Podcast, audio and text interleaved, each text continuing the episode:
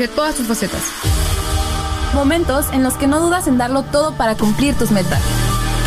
En los que aunque tengas demasiadas clases de actividades, no las usas como pretexto para parar. Tech Store, donde ser tech no tiene límites.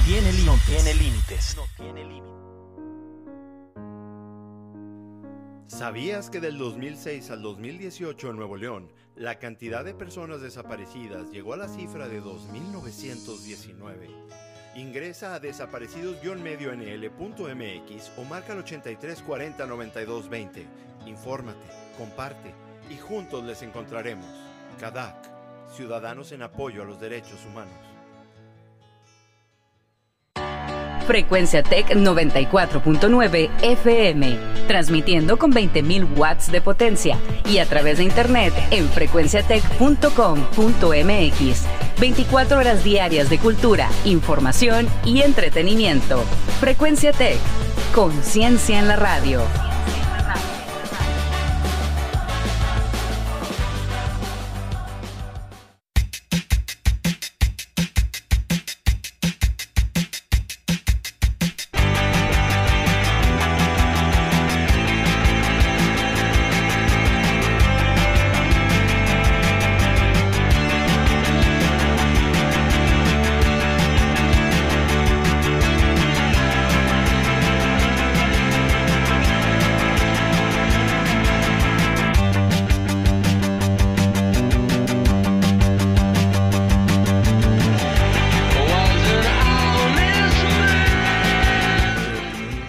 Bienvenidos a la dulcería. Mi nombre es Kevin Sepúlveda. Los saludo hoy sábado 4 de mayo en punto de las 3 de la tarde en las instalaciones del CIAP.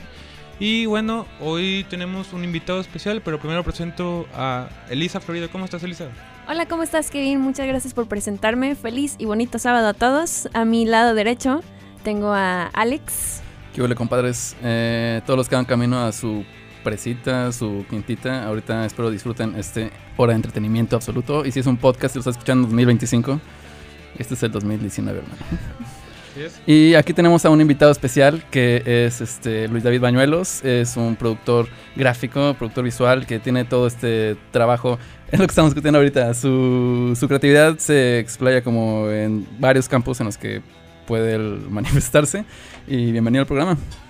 Eh, ¿Cómo están? Hola, eh, gracias. Gracias por la bienvenida, gracias por tenerme aquí, gracias por considerarme. Eh, un saludo a todos los que nos están escuchando. Espero que disfruten esta plática. Eh, y nada, pues un abrazo. Yes. Es la Primer primera show vez que. es- bueno, nos contabas que es la primera vez que te entrevistan. Primera vez en programas en medios, ¿no? Es la primera vez que estoy en, en un medio audiovisual, creo, sí. Bueno, una vez me hicieron una entrevista, pero era grabada para el internet. Y esta ya es la primera cosa que hago en vivo y en radio también. O sea, es el uncover, es de que ahorita el Sí, momento de descubrimiento. ¿no? Vamos a Vamos a sacar qué- mucha qué sopa de pasa. aquí. Sí, Perfecto. exacto. Así es, y bueno, eh, yo estaba hace tres días, cuatro días estaba en Instagram y estaba viendo el Instagram de este rapero eh, español que se llama Kitson. Estaba viendo el artwork que era un Kirby con el pelo de Kitson, está increíble. Y me acuerdo que en tatuaje, ajá, y me acuerdo que dije que está increíble y luego vi que tú me diste like y fue que empecé a ver tu arte y fue que increíble arte, totalmente está padrísimo. Va mucho de la mano del sci-fi, ¿no? Va, va muy, muy de la mano del sci-fi. Y videojuegos, más o menos. Sí, de los videojuegos, del... No, no quiero sonar como cursi, pero sí como el, el surrealismo, eh, la fantasía, eh, la arquitectura también. eh, de hecho, yo de chiquito quería ser arquitecto. O sea, digo, la gente decía, ah, dibuja, arquitecto. es como que... Lo descubrí que se pueden hacer otras cosas, pero sí, la arquitectura, el diseño de personajes, eh, el diseño de action figures, eh, todo lo que sea... Realmente es todo lo que yo considero cool, es todo lo que me inspira, entonces no, no podría decir de que, ay, pues es el sci-fi. Ok, ok. Entonces todo lo ok, es como si fuera una paleta que tú vas, este, has ido definiendo conforme has ido creciendo, ¿no? Así es. ¿Y cuándo sientes que inició eso? O sea, ¿cuándo fue el punto en el que sentiste que comenzaste a agarrar influencias que de chiquito, por ejemplo? ¿Cuál- ¿Qué fue lo primero que fue un shock, este, que te llamara tanto la atención como para decir, wow, esto es parte de mí? Mm, A lo mejor podríamos hablar de. De la, de la pieza de, de, de que más me ha, ha, ha choqueado, para bien o para mal, eh, que más se me ha marcado en, en mi cabeza, fue... Yo veía muchas películas de, de chiquito, los, todos los sábados, Canal 5 me las fletaba todas. Este, y una escena en particular de Terminator 2. Terminator 2. Em, em, en esta escena está Sarah Connor en un parque, está como, no sé qué está haciendo, no me acuerdo.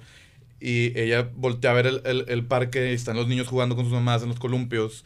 Y ella empieza a imaginarse cómo cae una bomba nuclear y todos empiezan como a, a, calcinar así en vivo, eh, viéndolo ella y está... Es una imagen muy, muy fuerte, muy, muy impresionante. Sí, Cierren sus ojos y piénsenla para que Sí. imaginen lo Eh, que haz es cuenta eh, que está la- pequeño. una persona, está Sarah Connor agarrando las rejas y le empiezan a caer las ondas de calor y capa tras capa de su, pues de su, ¿cómo se dice? Organismo se empieza a pelar y al final nada más es un esqueleto y se está quemando el esqueleto en la reja y sigue gritando. ¿Cuánto dura esa Y esa escena? escena dura, no sé, pero para mí, o sea, yo literal le estaba viendo en, en mi cuarto, estaba, la, estaba yo entre mi cama y la cama de mi hermana, estaba parado viendo la tele en medio y me quedé, o sea, me quedé congelado, o sea, me, me quedé ahí parado y ya llegó mi mamá y mi, y mi hermana de que, ¿qué onda? ¿Qué pasó? Y yo acabo de ver algo de que muy denso. Y de ahí, de ahí como que, obviamente, muchas películas que pasaban en ese tiempo, pues eran como los, los replays de las películas ochenteras, Robocop, Terminator, eh, luego Jean-Claude Van Damme. Sí, todo el contenido. Eh, todo este contenido over the top. Eh, ¿Cuántos años tenías en el momento de Terminator 2 cuando viste eso? tenía yo creo como seis, cinco o seis años. Sí te imagino de que 100% me dio miedo, pero me gustó. Sí, me dio miedo, pero de que wow. de que me dio miedo eso, pero luego sal- sale de Terminator y al final se acaba la película y, y sale su mano en la lava hundiéndose haciendo un... Uf, spoiler. de que- ¿Cómo se dice eso? Un pulgar arriba. Un pulgar arriba, un thumbs up. Entonces, de que es una mezcla bien loca de imágenes muy densas y cosas muy cool. Y aparte el soundtrack era de Guns N' Roses, entonces es una combinación muy, muy increíble. Sí, sí, es estimulación por todos lados. Sí, sí, realmente en esos tiempos creo que se lo sabían dar, se lo sabían hacer. Y ahorita lo que te impactó, o sea, realmente no va ni siquiera sobre. Ok, está en el ambiente de Terminator 2, que obviamente es este fantasía, este, futurista, lo que sea. Pero lo que te impactó fue el, el acto como de. Sí. Sí, el acto como de agresividad, ¿no? O sea, realmente, o sea, fue como. Fue una, ¿Lo sentiste como que era algo muy humano? ¿O nomás fue algo que te hace shock mental de. Sentí, sentí que fue algo así como muy... Bueno, a partir de eso... no sé. A partir de eso, como que realmente mi, mi, mi principal trauma fue todas las imágenes como apocalípticas. O sea, todo ese rollo de el fin del mundo, de van a caer asteroides. eh, eh, los asteroides me traumaban demasiado porque también antes de eso me gustaban mucho los dinosaurios como muchos niños. Entonces, toda la, la, la- realmente el- todo el tema ese de se va a acabar el mundo fue algo que me, me volvió me volvió a mí loco. O sea, me acuerdo también después, no sé si ya estoy elaborando mucho. no, tú, aviéntate. Después, en- cuando fue mi primera comunión, me, me llevaron al cine a ver Arma- Armageddon. Oh. Y es otra vez esa escena, pero, pero en toda la, toda la película es esa escena de Terminator, ¿sabes? De que una bomba gigantesca de una piedra cayendo a la tierra y todos van a morir. Y con el soundtrack de Es la que tiene la escena esa de Nueva soundtrack de York. Aerosmith. ¿Mande? Es la que tiene la escena esa de Nueva York que le están cayendo, que hasta las torres gemelas Sí, caen y sí. todo, ¿no? Ah, no, de hecho no fue Armageddon, fue Impacto Profundo, que era como Ah, la, ya, ya. la copia No, rara. es que era la mejor década posible si eres fan de eso. Es que también tienes que Sí. 4 de julio. Eh... todo, todo, El día de la todo independen- eso la es- independencia también, ¿no? Sí. El Día de la Independencia también, increíble. To- todas las imágenes de, de héroes increíbles, eh, obviamente americanos. eh, sí, to- to- todo eso me, me- realmente fue con lo que crecí. Y esas imágenes como de, pues, de acción, de, de, de, producciones así increíbles, de como toda la... re- Realmente toda, no nada más la, la película, también yo a partir de eso, de ver tantas películas en ese tiempo, me empecé a meter mucho en, en ver los behind the scenes eh, en la, que pasaban en la tele, ¿no? De que cómo, cómo hacían todos los props, cómo hacían los trajes, este... to- todo esto, eh, los... to- to- todo esto me, me- me- lo- fue un input increíble por, por toda mi infancia. o sea, Y porque fue el clímax también de eso, de los props, ¿no? Porque fue justo antes del CGI para estas de que hiper budget enorme de mi- 100 millones de dólares, ¿no? Sí, o sea, era sí. el máximo. Ok, y entonces eso fue lo primero que te fue orientando. Ok, fin del mundo en el sentido de que te vas a sentir como una emoción, te vas a sentir como... Ajá. ¿Es una emoción rara o qué es lo Pues- que te llamó tanto la atención? Pues me daba, me daba miedo, me- me- me- se me hacía lo más impresionante, se me hacía como lo más increíble que puede pasar. Es de que ¿Tú ahorita sientes eso? ahorita, ahorita siento que ya pasamos, ya el fin del mundo, ya, ya no importa, o sea, ahorita sí, ahorita lo que me, me- me impresiona es de que todo eso que yo veía en esas películas, que era como, a mí de cierta forma me, me generó como cierta, pues sí, curiosidad o inquietud de... de de, de ver de que, ah, ¿qué onda en el futuro? De que van a volar los carros y vamos a tener jetpacks y, y todo va a ser increíble y limpio y como en la película del, quinto elemento, ¿no? Yo sí creí que iba a ser el futuro, creí que iba a cambiar el año 2000 y que eso iba a ser. O creía que también se iba a acabar el mundo en el año 2000, estaba traumado. Los dos están cool. Los dos, Sí, los, dos- los dos estaban muy interesantes. O el Y2K y Jennifer Lopez, Waiting for Tonight. Todo eso era, todo estaba pasando al mismo tiempo. Y ahora, pues, creo que ya pasamos ese mundo cyberpunk, ya vivimos en ese mundo, estamos, estamos en la transición a, a, a esa distopía que ya, ya ni siquiera se trata de si se va a caer un asteroide o no, es de que ya el asteroide eh, somos nosotros, o sea... Ya no ocupamos suene- Suena asteroide. cursi y suena raro. Me acabo de spoilear todas las películas de sci-fi de la próxima década. Ajá, ajá, ajá, sí, o sea, las, las películas del futuro van a ser humanos cayendo a la Tierra como asteroides, acabando con las plantas o algo así. Es lo más real que alguien ha dicho en la serie, yo creo. ¿Eras fan de la saga de Real Batman talk. de los noventas? Absolutamente, sí, las de Tim Burton, sí. Y luego también las otras que estaban todavía más raras, sí, también, sí, sí, las, sí las vi, obvio. Ok, este, ok, esto fue toda la cultura pop como que consumiste en películas, ya dices, Bit Budget. eh, también como que la esencia medio campy, como de, como exagerada, ¿no? Over the top, es lo que Sí, decías. Over the top, badass, cool, Sí, todo, aquí, todo. aquí honramos a Will Smith y Bruce Willis todos los días. Bruce Willis. Este, ok, y en los videojuegos que también van siempre orientados más o menos como también de ese nivel de fantasía o eso, ¿cómo fue tu...? Claro, claro, los videojuegos obviamente yo, yo, yo siempre, o sea, si- siempre, no siempre, pero pues, considero que el cine es lo que sigue los, video- de- los videojuegos es lo que sigue del cine, o sea, si el cine se, se dice que es el séptimo arte, los videojuegos y todas estas cosas, experiencias inter- interactivas son el octavo arte, o sea, Claro. eh, solamente que falta que se asimile eso. O y más, es más, cuando, cuando eso se asimile, ya vamos a estar en otra cosa, ¿verdad? Y, y bueno, pues sí, obviamente los videojuegos son como el también el. Si, unas, si las películas son 50, los dibujos, digo, los videojuegos es la otra. Eh, ¿Qué videojuegos me, me, me- me inspiraron mucho? ¿O cuál, cuáles? Sí, ¿cuál, ¿cuál fueron los primeros sí que Lo- pues el comenzaron a primer videojuego que, que yo sentí que realmente estaba dentro del juego, mm, obviamente es? fue el Ocarina of Time del 64. Ya, ya, ya había jugado obviamente juegos de Super Nintendo y de todos de Game Boy, lo que sea, pero, pero un- el juego que me, que me atrapó, en el, en el- un juego que me hizo ni siquiera pensar que era un juego, yo pensaba que era un mundo vivo, fue obviamente ese juego. O sea, Y esa era una experiencia que no sabías que querías y tengo... Porque yo personalmente a veces no quiero estar de que no quiero pelearme con una tortuga gigante o lo que sea. Ajá. Pero tú sí fue algo que te encantó, la idea que te puedas perder en él. Sí, me, me atrapó. Es que realmente yo ni siquiera jugaba. Yo, yo jugaba el juego, yo lo jugaba en el file de un primo que él ya se lo había pasado. Así, así lo empecé yo jugando. No, no me lo regalaban de Navidad y "Ey, ábrelo y ponlo. No, o sea, yo, yo nada más jugaba el juego ya completo. O sea, nada más iba a pelear con Ganondorf, que era el último malo que nada más era, lo podía Yeah. repetir. Este, y yo jugaba en el mundo explorándolo, o sea, nada más viendo qué, qué había. Y, y, pues nos, era un, una- un feeling, una sensación de descubrimiento real que yo, que yo empecé a creerme ya después de, de- de jugarlo tanto así como free roaming, por así decirlo. Empecé a creerme que la Trifuerza sí estaba en el juego y estuve todo un verano, haz de cuenta, buscándola. O sea, yo... Cosas que ni siquiera estaban en el juego, yo creía que sí para mí era como un misterio. O sea, Y ahorita en tu mente así está guardado, lo recuerdas y es como si tú hubieras estado ahí. Así lo recuerdo, o sea, yo, yo, no, yo no decía, ah, esto es un juego, alguien lo diseñó, lo programaron y tiene un principio y un fin. No, esto es un mundo vivo. Sí, pues que es parte de lo padre de los videojuegos, o sea, que su mero objetivo total es el entretenimiento, o sea, o el... Escapismo, ¿no? Sí. Ajá. El escapismo, sí.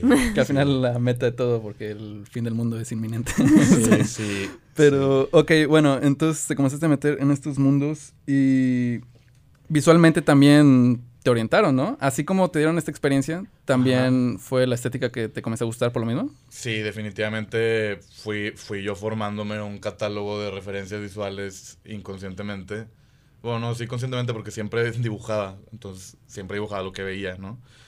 Y, y pues sí, to- todo esto, to- todo lo que dibujo, obvio, son cosas que yo he visto que a mí me gustan y nada más es como yo, yo reinterpretarlas con, pues, en base a mis otras referencias, ¿no?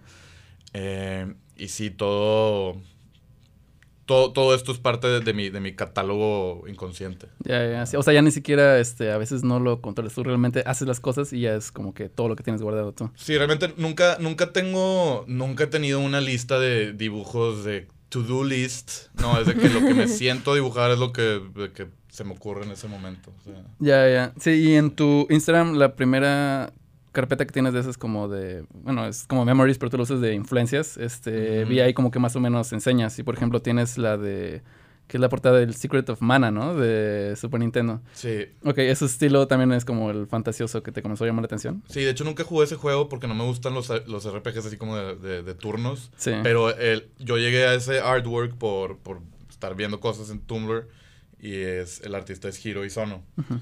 Y pues increíble, ¿no? Cómo dibuja estas piezas de vida, ¿no? O sea, de, de plantas y de... de- de- Sí, tú también, o sea, tú también has, este, tienes así varios trabajos que, que vimos y parecido. Y ese tipo de naturaleza, ¿tú consumes naturaleza en la vida real? ¿Vas a algún lugar, este, al que vayas específicamente a, a ver? Mm, ¿O has hecho algún viaje especial para ver algo? No, no, no soy, no soy, no me considero un vato, una persona outdoorsy. de que- pero sí, por mucho tiempo, es- yo estuve yendo a acampar con un grupo de amigos. Sí, sí era, sí era una actividad que sí fue, sí fue como unos cinco años de mi vida. Ir a acampar, este, entrenaba, entrenaba artes marciales y era al aire libre, este, sí era en un parque siempre. Eh, lo que estaba bien interesante era de que no importaba el clima, no importaba el día festivo, si era tu cumpleaños, lo que sea, si estaba lloviendo, si, hacía, si estamos a 45 grados, era como siempre estar ahí. Este, y creo que pues de alguna manera se, se quedó conmigo todo esto, mm, pues todo el tema de, sí, de lo, de lo orgánico. Y lo que también me, lo que, lo que me interesa proyectar es cómo, cómo digitalmente estamos generando, eh, pues piezas que hablan de lo orgánico. Como que ahora parece que lo orgánico es algo que tenemos que, que ver en una pantalla o tenemos que buscar. Es como, Ah. lo, lo orgánico ya es una corriente estética, ¿no? Como en la época del 4K, que realmente es algo, ya es un contenido más, Ajá, lo orgánico. Ajá, ajá. O sea, podemos ver plantas, pero, pero no necesariamente tenemos que tenerlas en nuestra casa. O sea, es como ya- Ok, ya ok. La, la barrera de lo digital ya te acerca a, lo, a las experiencias.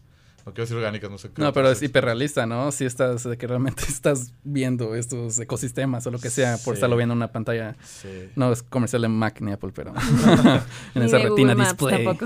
Sí, Exacto. Sí.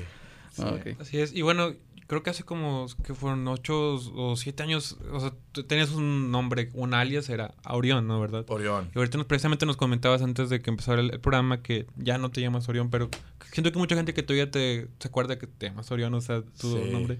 ¿Por qué decidiste hacer ese giro a tu nombre de pila? Mm, realmente, como casi todo, fue algo que sentí, nada más. Empezó el año, literal, 2019. Y no sé, a los tres días fue que, pues, ya, ya no quiero poner Orión. Ya. O sea, siempre, siempre era como, ok, Orión. ¿Y, ¿Y quién es Orión? No, pues es Luis Bañuelos. Entonces decidí nada más quitar ese, ese paso intermedio de que quién es Luis. Bañuelos, pues es Luis Bañuelos y ahí está. Ya como que la- el tema del, del, del alias, ¿no? Orión era algo que que yo escribía, era como mi tag, por así decirlo, en prepa. Y te- siempre me preguntan de que, ¿y por qué Orión? De que pues es que realmente salió una rola de metálica que me gustaba. Ah, ¿Tuviste una época de, de grafitero con eso o no? No, no, ¿Qué no. ese- No, nada más era lo que, Ah. pues siempre que estaba dibujando, ponía ahí Orión. era como mi firma, pero no, nunca fui grafitero. Si lo hubiera, me hubiera gustado, pero, pero no, Es no estaríamos aquí cool, tal vez sí. platicando. este... Y pues sí, o sea, lo- luego ya también ese nombre, ese alias, lo, lo- empecé a, a meterme cuál en el tema del personaje de Orión en la mitología y me llamó mucho la atención, me identifiqué y dije, como que encontré una, una conexión, ¿no? Con esa palabra y yo. Pero ahorita, a partir de este año ya, ya, ya, ya decidí, lo sentí natural y me nació ya deshacerme de Orión. Todavía lo pongo, tengo ahí en Instagram de que a un lado, pero... Por si- totalmente ya. FK Orión, ¿no? Formerly known. Sí, formerly known as... Orión. Mini shout out. Este, ok, y en todo este rollo visual que obviamente tú te expresas ¿En qué, qué juega la música? ¿En qué sentido? O sea, ¿tú piensas en cierta música cuando haces ciertos trabajos? ¿O, o hay alguna música que a ti te lleve a trabajar? ¿O hayas sentido amarrada a tu trabajo todo este? Pues sí, obviamente siempre, siempre que estoy.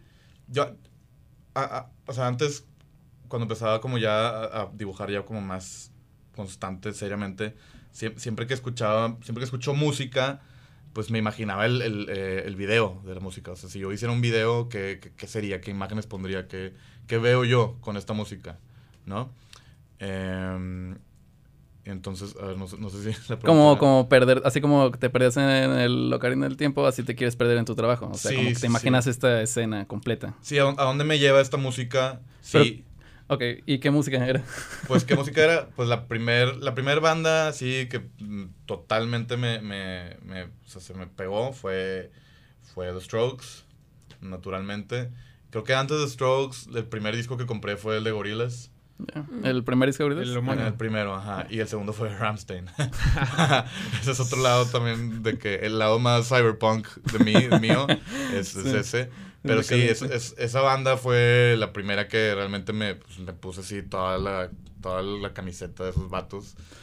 Eh, Arle, entonces si andas por el espacio escuchando Strokes que eres como cowboy vivo o algo así, que sí está como muy específico, ¿no? O sea, esa vibra como de... Es algo como medio aventurero, medio... O algo así, ¿no? Más, ¿O qué te imaginabas tú? ¿Qué, me imaginaba yo con los Strokes? Sí, ¿te imaginabas a los protagonistas de este universo escuchando Mm, Strokes? ¿O me- nomás escuchabas como The Strokes en el fondo del universo Me resonando? imaginaba como el primer disco como que eran realmente este vato siempre decía cosas que no como muy irónicas, como que decías, ¿cómo dijo eso? ¿Cómo dice esas cosas de que tan tan sangronas? Sí, Sí, como de New York City Cops, ¿no? De que, Sí, Ajá, todo así y- como y, yo, yo, yo, yo, como, como imaginaba cómo estaba grabada la voz, yo me imaginaba que él, que él estaba cantando a través de una puerta, de un cuarto blanco con una así totalmente minimal, y él estaba cantando a través de, un, de la puerta, y, y tú no le querías abrir, y él te estaba así como gritando de que todas estas lyrics. Y es- esa fue la primera imagen que yo tuve de, de- en cuanto a esta música. Y, y Me encanta cómo todo es tan visual contigo. Todo es, todo es totalmente visual, sí. No, pues ahorita sí. que tocas el tema de DDC, o sea, el, el, disco de DDC tenía una Ajá. portada que estaba prohibida para Estados Unidos, el de la Ajá. chica desnuda. Sí. Y sí, también juega con lo visual, ¿no? Eso, porque... Es un cuarto o sea, blanco. Estados Unidos lo prohibió, no entiendo por qué lo prohibió. ¿Sabes cuál, no? O sea... Es porque es un país católico, mi amigo. ¿Qué tiene? Sí. No, hay portadas también así que, que no me acuerdo si Metallica, que también tiene mujeres nuevas, pero no entiendo por qué el de Strokes lo, lo banearon de Estados Unidos. ¿no? Quién sabe, es- es- la- la- de- la- las formas de censurar ahí son muy extrañas. Hemos Pero sí, mucho. realmente todo salió de ahí, de- de- del, del cuarto blanco, pues la portada era totalmente blanca, el guante negro, todo eso. Yo, yo, a lo mejor inconscientemente, como esa portada la transformé en un espacio, ¿no? Ah, ok. Y eso es lo que visualizaba. Y pues sí, antes, antes realmente la- tú escuchabas música y el material, el apoyo visual que tenías era el booklet, era el librito, era las lyrics y, era como meterte ahí en ese, en ese apoyo visual que tenías, ¿no? A lo mejor sí había videos, pero lo había para una canción. Y si estabas escuchando antes un disco, era pues nada más estar viendo esto y, y pues imaginar a ver a dónde, te lleva. Era como el cómic de la, o sea, del disco. Entonces, desde ese momento te diste cuenta que era como crear un universo a la hora de crear como el arte de, de un disco. Sí. Y entonces, desde entonces comenzaste a intentar hacer eso. ¿En qué momento comenzaste a trabajar con músicos? Realmente nunca, nunca lo. No, nunca lo intenté, nunca me, me vi, pero a lo mejor igual, porque siempre mis influencias fueron sé, el cine, los videojuegos, eh, luego escuchar mucha música todo el tiempo. Eh, pues todo fue llevándome a, ok, pues junta tu música, junta tus dibujos con música y, y a ver qué, qué pasa, ¿no? Como, como todo, siempre, todo lo que escuchaba era muy visual, pues eventualmente muchas muchas, o sea, las bandas o, gente de aquí con la que yo me relacionaba, pues tenían sus bandas, tocaban instrumentos, whatever, y, la primera banda que se acercó conmigo fue, fue Tease, y a partir de ahí fue como que, ok, pues Luis David le hizo un dibujo a Tease, entonces... ¿Eso fue lo pues, que te abrió las puertas a empezar a trabajar con artistas, dirías? Absolutamente, sí, sí, sí. Un- haz de cuenta, un- lo que pasó es que un amigo eh, siempre me decía, hey, de que dibuja para estos chavos, son mis amigos o algo. Y X, yo, yo nunca, yo nunca lo, lo busqué. Y luego ellos un día me, me, me hablaron, eh, ¿qué onda? Este, estaría chido hacer un dibujo. Que ni siquiera fue un dibujo para una, para una canción ni nada, porque en ese tiempo ni siquiera había Spotify. Nada, pues vamos a hacer un dibujo para nosotros y lo vamos a publicar en redes y ya. Cool. Y a partir de ahí fue la primera, el primer punto de conexión de yo con, con proyectos musicales. ¿Cómo qué año fue lo de Shizatis? Fue, creo que en el 2010, 2010 o 2011. Sí, porque estaba leyendo que hiciste algo con Zurdo como por el 2012, ¿no? Ah, 2014. Me Mm, encanta. 14. Sí, entonces lo- a lo mejor lo de Shizatis fue en el 2013, 2012, no sé. Todo está Ah, ok. Fue todo borroso. subsecuente, ¿no? O sea, Sí, de ahí, pues obviamente los de Zurdo, que son amigos de Shizatis, se conocen, es bandas locales.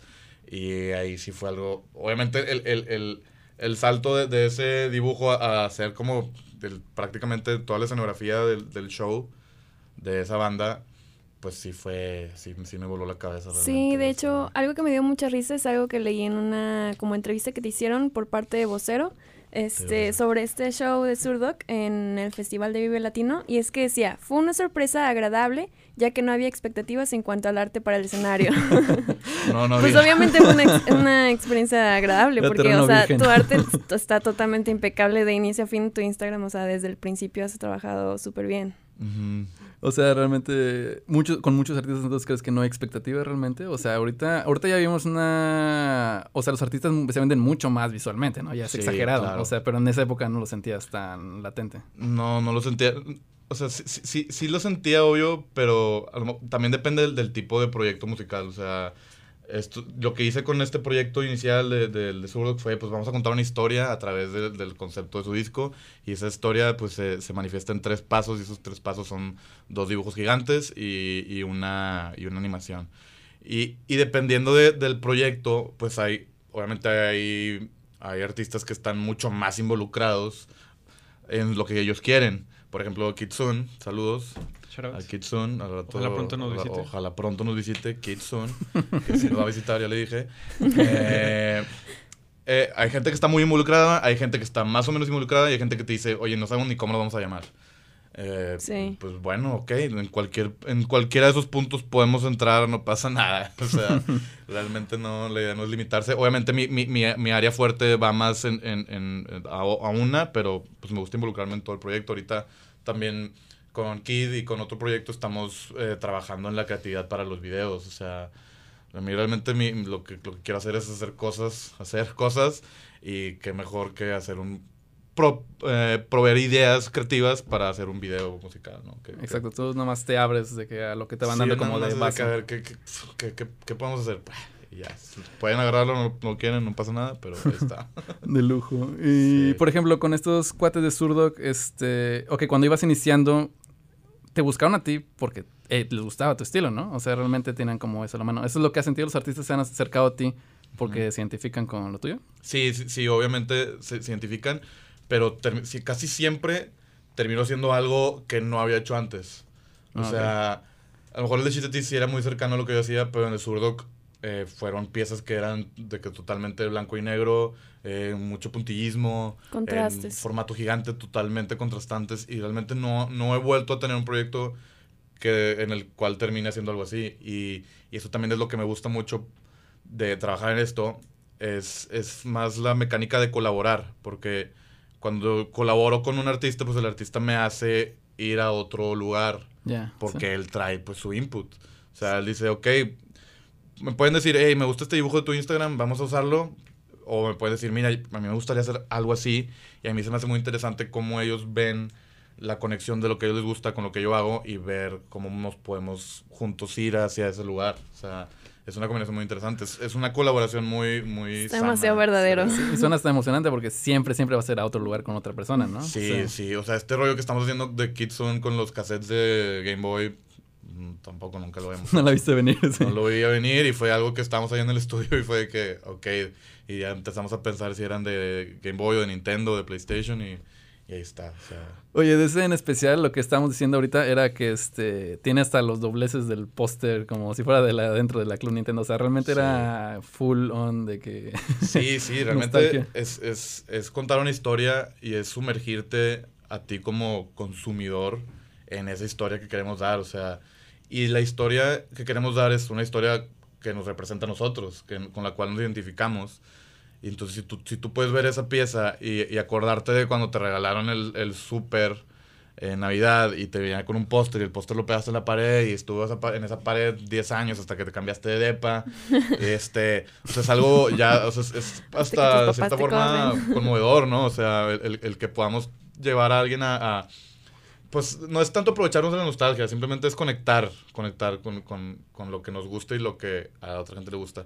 Creo que muchas veces el objetivo eh, Voy a citar una, una entrevista del Z Tangana que dice, los, los artistas lo único que queremos hacer es lo que nos salga de la, como dicen ellos, este pollo en, en femenino, hacer lo que nos salga y seguir viviendo, o sea, y que nos mantengan, ok, o sea, y sí, lo que queremos hacer es cosas que nos gusten, o sea, realmente cosas que nos gusten y que nos divertamos a la, a la hora de hacerlas y que la gente les guste también, pues es algo increíble, o sea, es- no, no, no, no, está increíble. Al final Así es. meta. ¿Y Sí. qué te parece? Con la primera canción del día. Esta- Esta canción va por cuenta de Underworld, se llama Lowborn y ahorita volvemos después del corte.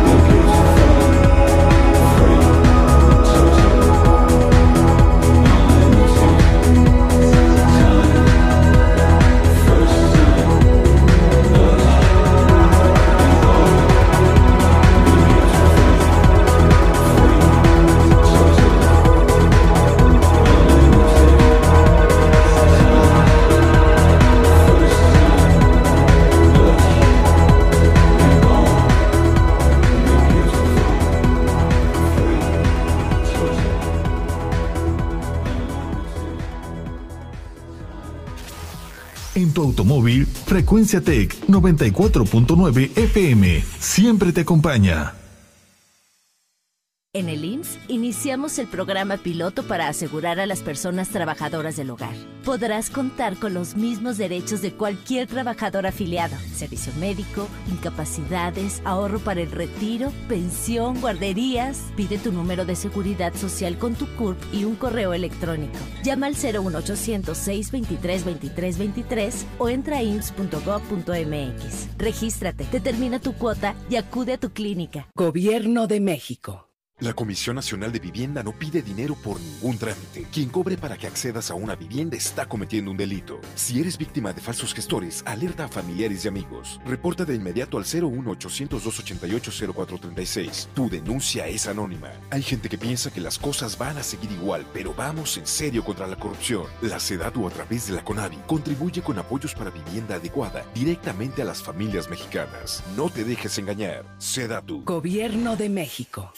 ¿Sufres de estrés crónico? ¿Te irritas o molestas rápidamente? ¿Te desesperas con facilidad? ¿Sientes tristeza crónica o depresión? Entonces el curso de reducción de estrés basado en mindfulness es para ti, en el cual te enseñamos a vivir el aquí y el ahora sin perderte en el pasado o futuro que te angustian y te desgastan. Basado en el modelo de la Universidad de Massachusetts e impartido por el Dr. Javier Gutiérrez Ornelas en las instalaciones del Hospital Zambrano Elion. Para mayor información, comunicarse al 8888-0601 y 8888-0600. Aprende a vivir una vida plena practicando mindfulness. Cupo limitado.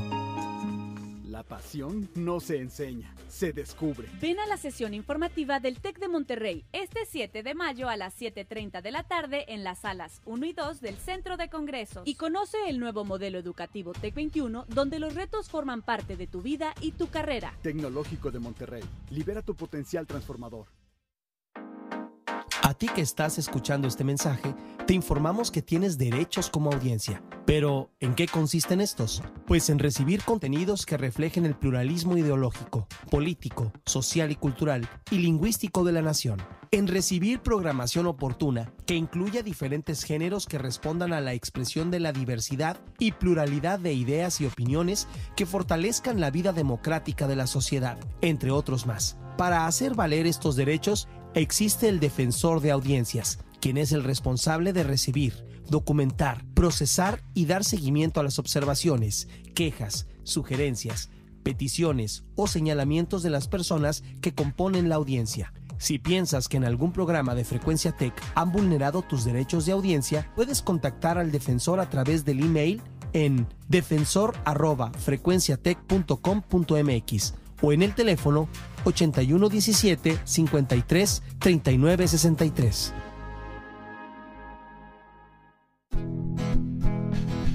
Si buscas en la radio algo nuevo que escuchar, algo que pueda tu vida cambiar, escucha frecuencia Tech, conciencia en la radio. XHTech.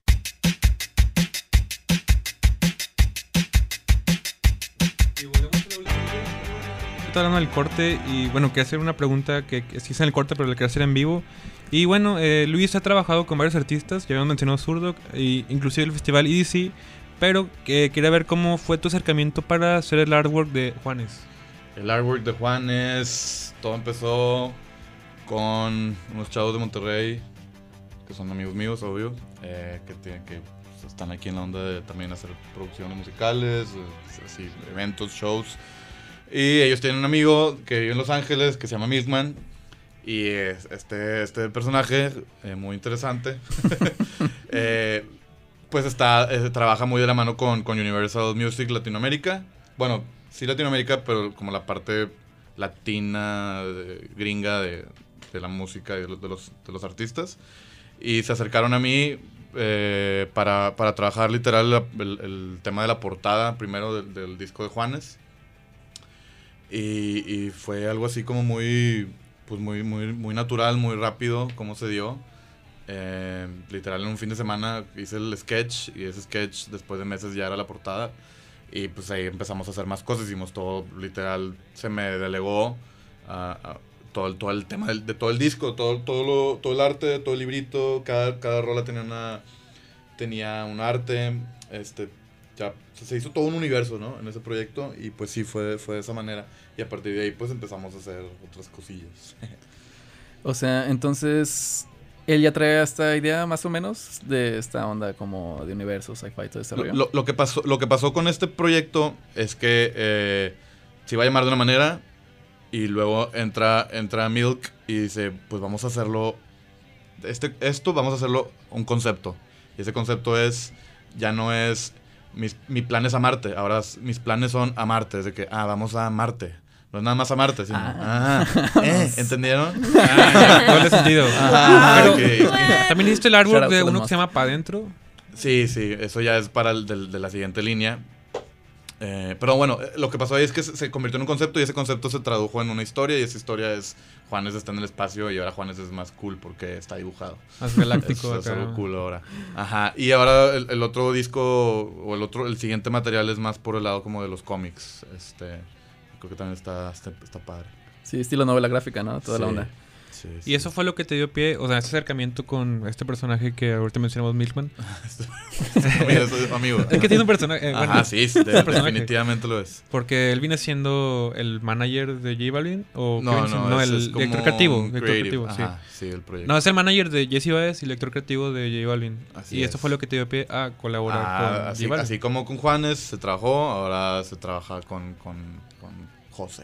Con José. Sí, José, sí, ¿cómo se llama José? sí. Que precisamente, o sea, ese artwork que vi que tienes a los dinosaurios, cuando salió ese artwork y ese póster para ese concierto en Monterrey, Ajá. en dentro del campus hay un chorro de pósters y yo esperaba que ya fuera el concierto para el día siguiente robarme algunos. Ajá, y no. ya no, no, no pude alcanzar uno de esos pósters, están increíbles. Te lo, te lo imprimo luego. Uh, están- estaba increíble, estaba increíble el arte.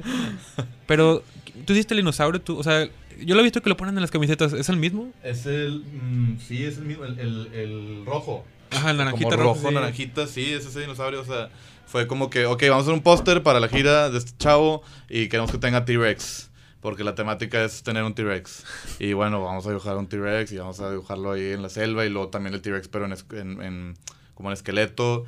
Y sí, o sea, eh, el concepto de energía era pues la energía y se tradujo en hacer una, el smiley como en neón, pues con la energía, ¿no? O era vibras. Eh, ese era energía, el primero. Ah, ok. Dinosaurios, Y luego el- siguiente es vibras, porque a lo mejor el dinosaurio cuando pisa hace vibras y todo vibra y es como el reggaetón que está Órale. todo retumbando y, y, creo que eso lo sacaron. Qué hermoso. Creo. o sea, Sí, no, tiene sí, las pero vibras de quisiera pensarlo, se me acaba de ocurrir, pero pues la onda de las vibras también de la energía y de cómo hay que ser cool y el es como bien feliz y suave, pues tiene que ver ahí, creo que... Y aparte es sale. fan de dinosaurios, la sitcom de Muppets, ¿no? Está muy cerca de ¿A todo quién no esto le de gustan los Barbie. dinosaurios? El Sinclair, nene ¿no? consentido, ¿no? Sí. Sí, sí, Este, sí. Y también hiciste la Happy Face neón del... La- yo, la, yo la hice neón, pero yo no hice el, el, el- yo no hice la idea de la Happy Face con rayos. ¿no? Que precisamente yo pensaba, bueno... Se la fusiló Detective Ajá. Pikachu, ¿no? La misma no, estética. que la carita, ¿cuál? ¿El neón? No, es, no creo, yo tiene, tiene- Son, es rosa, amarillo y neón, ¿no? Es lo mismo. Se, se me llega póster. prácticamente. Sí. ¿No qué es eso? Ah, No, que precisamente yo tenía la idea de que pensaba que Luis había diseñado el logo de, de J Balvin, que es la carita feliz con relámpagos en los ojos. Pero qué bueno que no, para que no nos demande, porque el logo de la dulcería está basado en el J Balvin. Sí, ya los vi, ¿eh? Está basado en el-. Copyright. Sí, ¿Y sí, sí. ¿No está basado en El- Nirvana? El de- El o Blink Valerito también podría ser, ¿no? Es una carita Sí, feliz. realmente es como jugar con la carita feliz y, y apropiarse de la carita feliz y darle un twist. ¿Quién fue el primero que Happy hizo? Face with a twist. Al- ¿Cuál Pero fue la cool. banda más antigua que tiene una carita feliz de logo? Hay muchas, ¿no? Varias, ¿no? este, Wow, Una, una cara con, ¿sabes? Sí, este Miles Davis en los enciclopedia. 50 tenía Creo que... que. Creo que desde los, desde los neandertales algún vato que hace música se dibujaba una carita. Así Ultra es. minimalismo. Así es, pero Elisa nos, nos va a compartir algo. Ah, claro. Mira, a ver. Es como una mini sección que se llama Preguntas irrelevantes con evidencia. ¿Algún- Arráncate. Do this. ¿Alguna vez has buscado tu material en Pinterest? No. O sea, No. porque también es una plataforma que es de imágenes ¿No es es cool? En digital. realidad, es- es- ni- no, nunca. Lo- es- Bueno. Ni siquiera sé. ¿Lo puedo subir o qué? Pues Sí. en algo de lo que yo encontré es que de parte de LAUX Gallery, este o Law Gallery, está tu imagen y venía una pequeña descripción de ti, este, pero también, o sea, ¿sí sabes cómo funciona Pinterest? Haz de Sí, cuenta, sí, abres una sí. imagen Sí. y abajo te dice como que imágenes que son parecidas, ¿no? Ajá, o sea, ajá. bueno, entonces, en esa imagen que tienes ahí tú de tu cara, estas son las imágenes que me dice que son parecidas, en las que sale alguien como Jake Gyllenhaal o Jake Gyllenhaal. Chris Sí. Evans. No, El me afamado gusta, Chris Me Pine. gustó mucho esta dinámica. Chris Bañuelos, Jake Gyllenhaal, why not? Entonces, Exacto. es evidencia. Exacto. Solo estamos dejando exacto en evidencia con todo el mundo en público. Eso. Está increíble. Y que quería preguntarte que si tienen mascota, porque al parecer durante tu, tra- tu trayectoria de Instagram hemos tenido varias ocasiones en las que ah, ilustras perritos. Eh, este, no, no tengo. Eh, ahorita lo que pasó, o sea, no, no, no tengo mascota. Además, en estos proyectos fue literal, esta es la mascota de Juanes. Y, pues, Ah, es ok, que si. Juanes ¿En va al espacio, pues vamos a dibujar a su perrito para que lo acompañe, ¿no? Para que lo ¿Cómo se llama? esté ahí para ¿Qué- amarte. ¿Qué haría este perro en, en- en el espacio? Pues jugar con otro perrito espacial. Espacial. Y este, este literal fue un amigo que me dijo, oye, deberías dibujar de que... de que Mi perro. Un perro, Ok. un, perro, un acompañante. y yo pues dije, ah, pues vamos a hacer un perro de, de ataque desde el futuro. Ese amigo fue la Pero hay, dulcería. hay un comentario en una de esas fotos que, que es el, el comentario más matón que dice. Más matón. Dice perrón.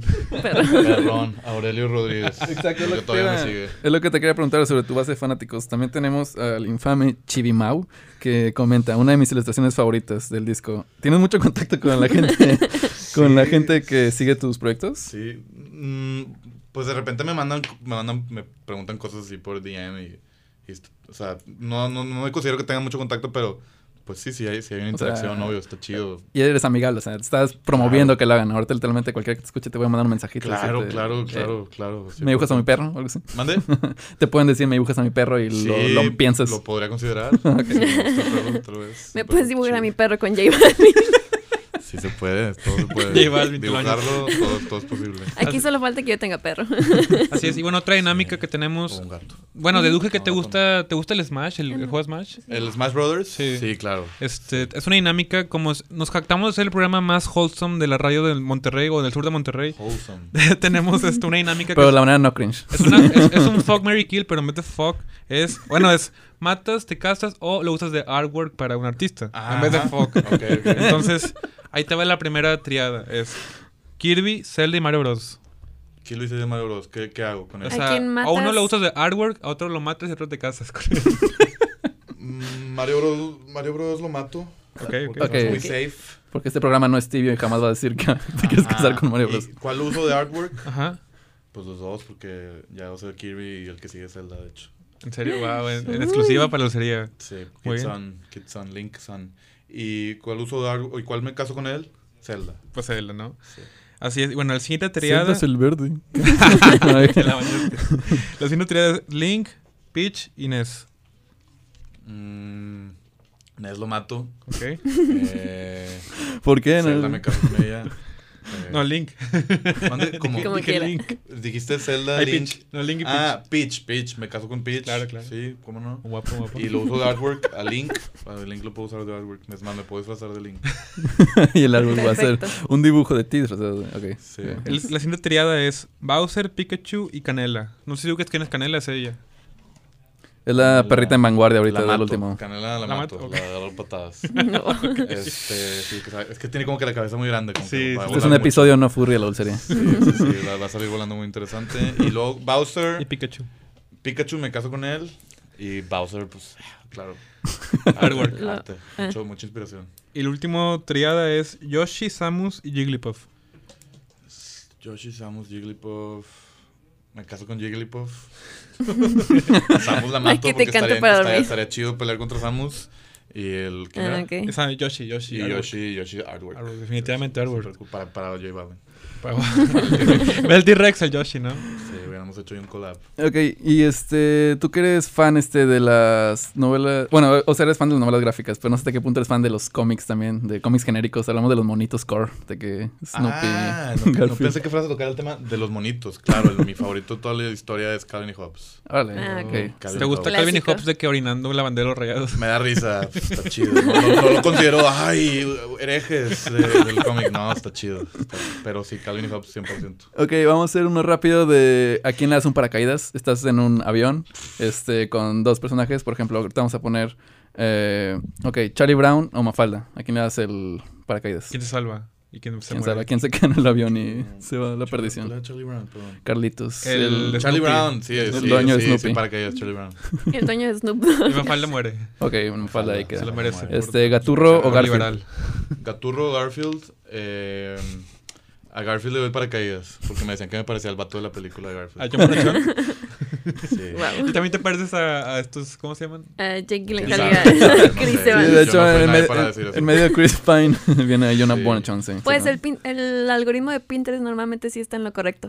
Chris Evans era John Bonachon, ¿no? En la película de Adelante, Garfield. adelante. Sí. Dénselo, Pinterest. Eh, Ajá. ajá. Ok, vámonos. La que sigue. Calvin o Hobbes. Calvin Hobbes. Ah. Para mí es Pues, pues es que Hobbes es, es, Hobbes es un peluche, entonces Calvin lo tendría que tendría que rescatar a Calvin porque Calvin pues a lo mejor O consigue sea, otro por- peluche y le da vida. Por moralidad humana. Sí, sí. Ah, ok, ok. Sí. Ya. Igual también Calvin siempre hemos pensado que es como un self-insert, ¿no? O sea, la idea de Calvin y Hobbes es que tú te sientas Calvin. Claro, Hobbes, ¿no? claro, claro, claro, claro. Sí, ¿Calvin y. Hobbes está basado en Winnie Pooh o al revés? Ah, hijo. Porque es, es un peluche, me Palabras decir, ¿no? fuertes. Pues Pooh es mucho más antiguo, entonces tal vez sí. O sea, es la relación de un, de un niño con su Sí, imaginación pero- y sus juguetes. Y aparte Pooh es un tetazo, la neta. Sí, Calvin Hobbes es cool. O sea, es de que relevante para siempre, a todas las edades. Así Eso es. sí. ¿Qué escuchas actualmente en tu Spotify? ¿Qué puedes encontrar ahorita de que lo más reciente que escuchas de influencia musical para hacer tu artwork? Lo más reciente, así literalmente lo más reciente que he estado escuchando fue Te Billete. Te Pero para el gym, como que el gym. O sea, me gustó. Es que como he estado ahorita metiéndome mucho pues con el tema de los artistas urbanos, pues sí me pasan de que, hey, alemán, fue Te Billete, este... Y ¿qué el otros? fantasy. El fantasy, aquí hay, aquí hay. em, ¿Qué otros? Pues Jesse? Baez, puede ser. Jesse Baez no tanto. Este, pero sí, sí, como... artistas ¿Zetangana ur- te gusta? Zetangana, por, Zetangana lo empecé a escuchar a raíz de que Kitson me dijo, Zetangana está chido, Muy o sea, es, bueno. es mi amigo es de España, y fue que increíble que Zetangana, claro, me gusta mucho. Y pues entre otras cosas, no sé, el nuevo álbum de Saffelstein. Ya, Órale, ¿te sí. gustó? No me encantó, me gustó mucho que metiera ahí al Pharrell Pharrell y al, y al Weekend. The Weeknd de que por qué, o sea, porque otra vez estos vatos. Pero- Pero visualmente es increíble. O sea, Ah, el, el- eso- el- el show el de ese show- vato en el Coachella. el Coachella, Coachella sí. estuvo me, muy bueno. me voló la cabeza así demasiado. Estuvo increíble. Ahí lo, ahí lo tengo bajado. ¿Qué, qué opinas? O sea, a lo mejor tú no lo ves, pero nosotros sí. O sea, tu artwork literal pues está por toda Latinoamérica y probablemente todo el mundo... O sea, yo lo he visto. O sea, Sí. he visto de que Polonia y tiene el artwork que tú creaste. Sí. ¿Qué, qué, qué pasa en tu cabeza en ese momento? Realmente no, no sé, no o sea, no, no, no lo puedo, no lo puedo dimensionar, no lo puedo como medir, realmente es como, pues ahí está, es lo que se tiene que hacer, es, es para este artista, es artista es internacional, tiene que estar en todos lados. Estaría chido que dijera ahí mi nombre, él lo hizo este vato.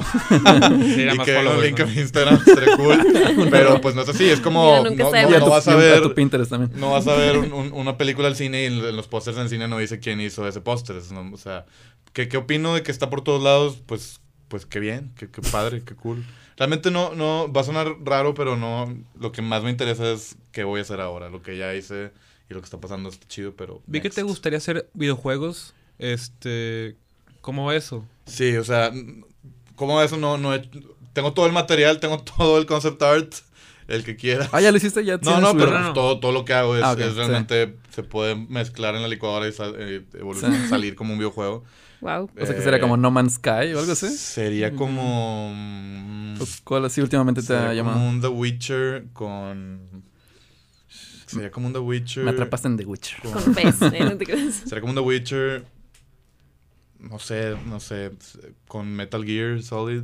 ¿Sí jugaste el Metal Gear 3? Solid es mi juego favorito de toda la historia. ¿El Witcher 3 o el Metal Gear? El, eh, el, el Witcher. El Witcher 3, sí. No me lo acabé, está increíble. O sea, está increíble. ¿Y cuál es tu favorito de Metal Gear?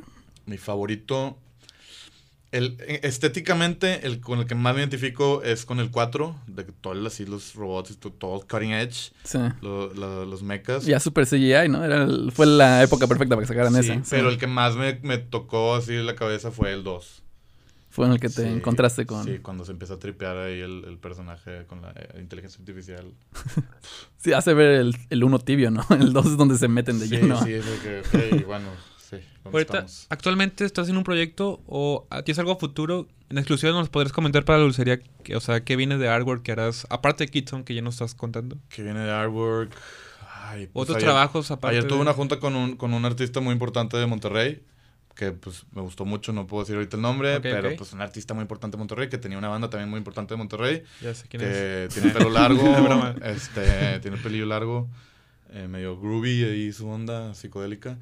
Y pues sí, este chavo, Kidson, eh, hay otro proyecto con unos, unos brothers de Sonora que se llaman Lights on Series, eh, que me gusta mucho lo que queremos hacer. Este, es, es un tipo de, de pieza que yo siempre he querido hacer, que voy a salir ahí con ellos. Eh, pues obviamente Kidson. Y no sé, como que hay muchas cosas pasando, pero no, no, no les puedo como poner así un nombre. Pero sí. ¿Tienes alguna otra exposición planeada? Sí planeada, pero el, el venue en el que lo voy a hacer como que no, no, lo, no lo hemos cerrado. Entonces estoy viendo... to- to- no, no le puedo ahorita dedicar tanto tiempo, pero sí, sí quiero hacer una exposición. Y Ok. quiero que sea como mucho más... O sea, no quiero imprimir dibujos y Ya. ponerlos en paredes. Y quiero que sea más... El siguiente paso. Explorar muchos medios diferentes. Ok. Ya habías hecho uno así, ¿no? Que estaban como colgados, eran este... Unos, unos tiburones. Sí, ándale, exactamente. Sí, Sí. estuvo bien padre esa cosa. Este, sí, eh, unos amigos este, hicieron unos, unos tiburones poligonales en cartón y me pidieron que los vistiera yo con como con diferentes temas y los colgamos en un, en un museo, no me acuerdo cómo se llama, el que está ahí al lado de la Macroplaza. Y... Marco. Eh, no, el- el- ¿cuál? El Mune. Sí, no, sí, no. que es como un patio central. Sí, exacto. El que está al lado o algo así. Ah, Metro- sí, Museo Metropolitano. Ajá, eso fue, pues estuvo padre, que fue como más como un- una experiencia, no tanto una exposición. Y eso es lo que buscarías en tu Sí, próxima. es lo que busco para mi siguiente exposición. O agarrar un, un- un tema de, de mis dibujos y nada más hacerlo 700 veces, como los, las letras estas de black metal, estaría cool. Ahorita yo tenía una, una pregunta. Creo que te gusta el streetwear y te gusta eh, los sneakerheads. Ajá, tú sí, te gusta la. Este, yo la verdad es que veo tu arte como, no sé si ubicas quién es Murakami, el de la florecita. Obvio, claro, yo sí. creo que tú podrías llegar a hacer eso. O sea, No sabes quién es Dios. Ah, veo quién es Murakami, pero está muy padre tu arte que literal podría llegar a ser así como, pues Murakami es el que más pienso ahorita como que hace ese tipo de arte que lo mete con el streetwear, que ya ha hecho tenis con Adidas y con Nike también. Sí, ¿Sí te meterías en algo así? ¿Te gustaría? Claro, claro, o sea, claro. ¿Qué claro. harías primero? Este, Un tenis, sneakers. un tenis. Ah, bueno. Sí, sí, sí. Así de tenis. Por ejemplo, Puse un dedo arriba. El, el primero tendría que ser uno para lo que hagan el otro. El- El año pasado Supreme, la marca, hizo una collab con un, un artista visual de, de Brooklyn que se llama Señor Cheto o algo así. Y eso Shout out ese ilustrador tiene muy poquitos followers a diferencia de ti. Yo digo, si él pudo haber, hizo, una collab con Supreme, yo creo que tú también podría llegar a hacer eso. O sea, Sí, yo creo que es cuestión de tiempo, o sea, las cosas se dan, todo lo- yo realmente tra- trato de no decir que no a las cosas que llegan, trato de hacer todo, este, y pues sí, yo creo que va a ser parte de- del, del, del- del medio en el que estoy, las cosas que se van a ir acercando, creo que esa es una de ellas, o sea, sí, pero si fueras tú sí, estaría más chido. Shoutouts to Sí. No, ahorita en esta parte del programa, siempre el invitado nos recomienda una pieza de arte. Puede ser un álbum que escuchaste recientemente, una serie o algo. ¿Qué nos una frase. recomendarías ahorita? Les recomendaría que escuchen a Geino Yamashirogumi. Es el vato que es, bueno, es el colectivo que hizo el soundtrack de Akira. Y mucha gente nada más se queda con el soundtrack de Akira, pero el resto de su material, eh, no, yo no he escuchado nada parecido. O sea, es, es música así del, del, del cielo y del espacio. O sea, es increíble. Larger Than Life. Geino Yamashirogumi. Eso Ah. es lo que les recomendaría. Increíble. ¿Ha Sí. musicalizado otras cosas de otras películas aparte? ¿O lo hace como álbumes, como, como artista? Mm, No, de películas es nada más esa y tiene pues music tiene también obras como musicales, como de, de coros y así.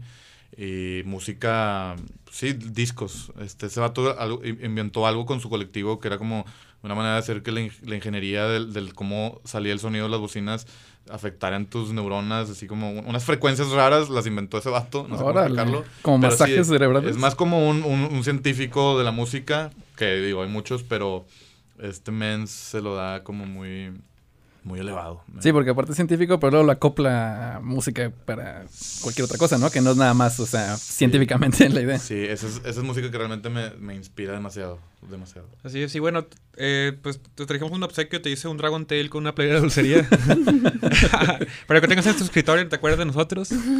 Y pues tus redes sociales, estás en Instagram y en todas como... Estoy en Instagram, Periscope, eh, no, no te creas, este, Instagram, Vine. Instagram arroba Luis David Banuelos. Banuelos. No se puede poner ñ. Ñ. Esa es, ese es el. Instagram, el Facebook es, sigue siendo Orión, perdón, no lo he cambiado.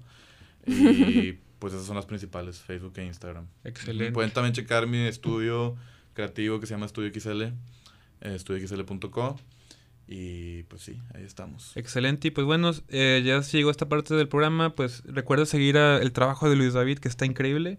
Y pues las redes del programa es eh, la dulcería 94.9 FM en Instagram. Eh, estamos en todas las plataformas como la dulcería. Y bueno, el Instagram tuyo, Elisa. Elisa Florido, así me pueden buscar nada más. Me pueden encontrar como M-Rata. Así es. Y yo como Candy Candylin, L-E-A-N. Y pues nos vemos los, todos los sábados en punto de las 3 de la tarde por la 94.9 FM. Y nos despedimos. Hasta luego. Shout out a Shawn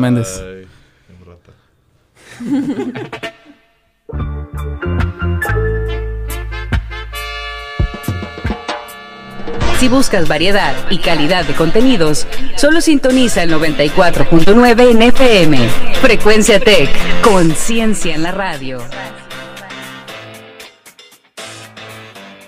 ¿Te gustaría que tú y tu equipo amplíen sus competencias profesionales para construir un perfil más alineado a sus metas? Este es tu momento para actualizarte, hacer networking y transformar tu vida. Capacítate y desarrolla todo tu potencial con las certificaciones, diplomados, seminarios y talleres presenciales que ofrece el Tecnológico de Monterrey. No dejes pasar más tiempo y llama al 01800